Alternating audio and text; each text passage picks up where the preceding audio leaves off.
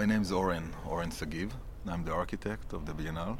The entrance to the 31st Biennale is through an area we call the park area.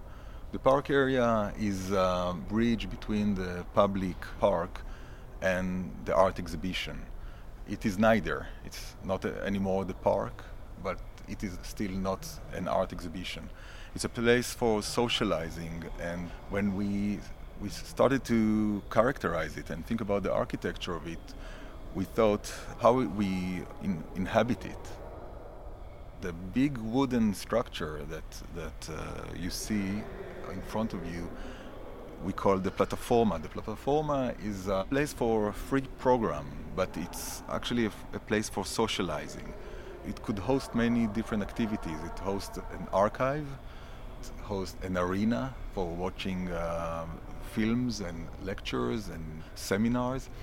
It also is a place that you, uh, a group or a single person or, or, two people can sit and have uh, some intimate moment. It's in dialogue with the mezzanine, with the original uh, mezzanine or the tongue that's above it. And um, as the tongue, it's made out of uh, radiuses, of different kind of radiuses that are connected with straight lines. And we use these radiuses to, to think about different numbers of people that can use it. So we have a radius that accommodates for 20 people, which is a group of 20 uh, of, of, usually the education uh, groups. You have uh, radiuses that can accommodate for 180 people. All those things are made to accommodate like different kind of communities, basically. It, it also manifests the kind of relationship we have with the original architecture.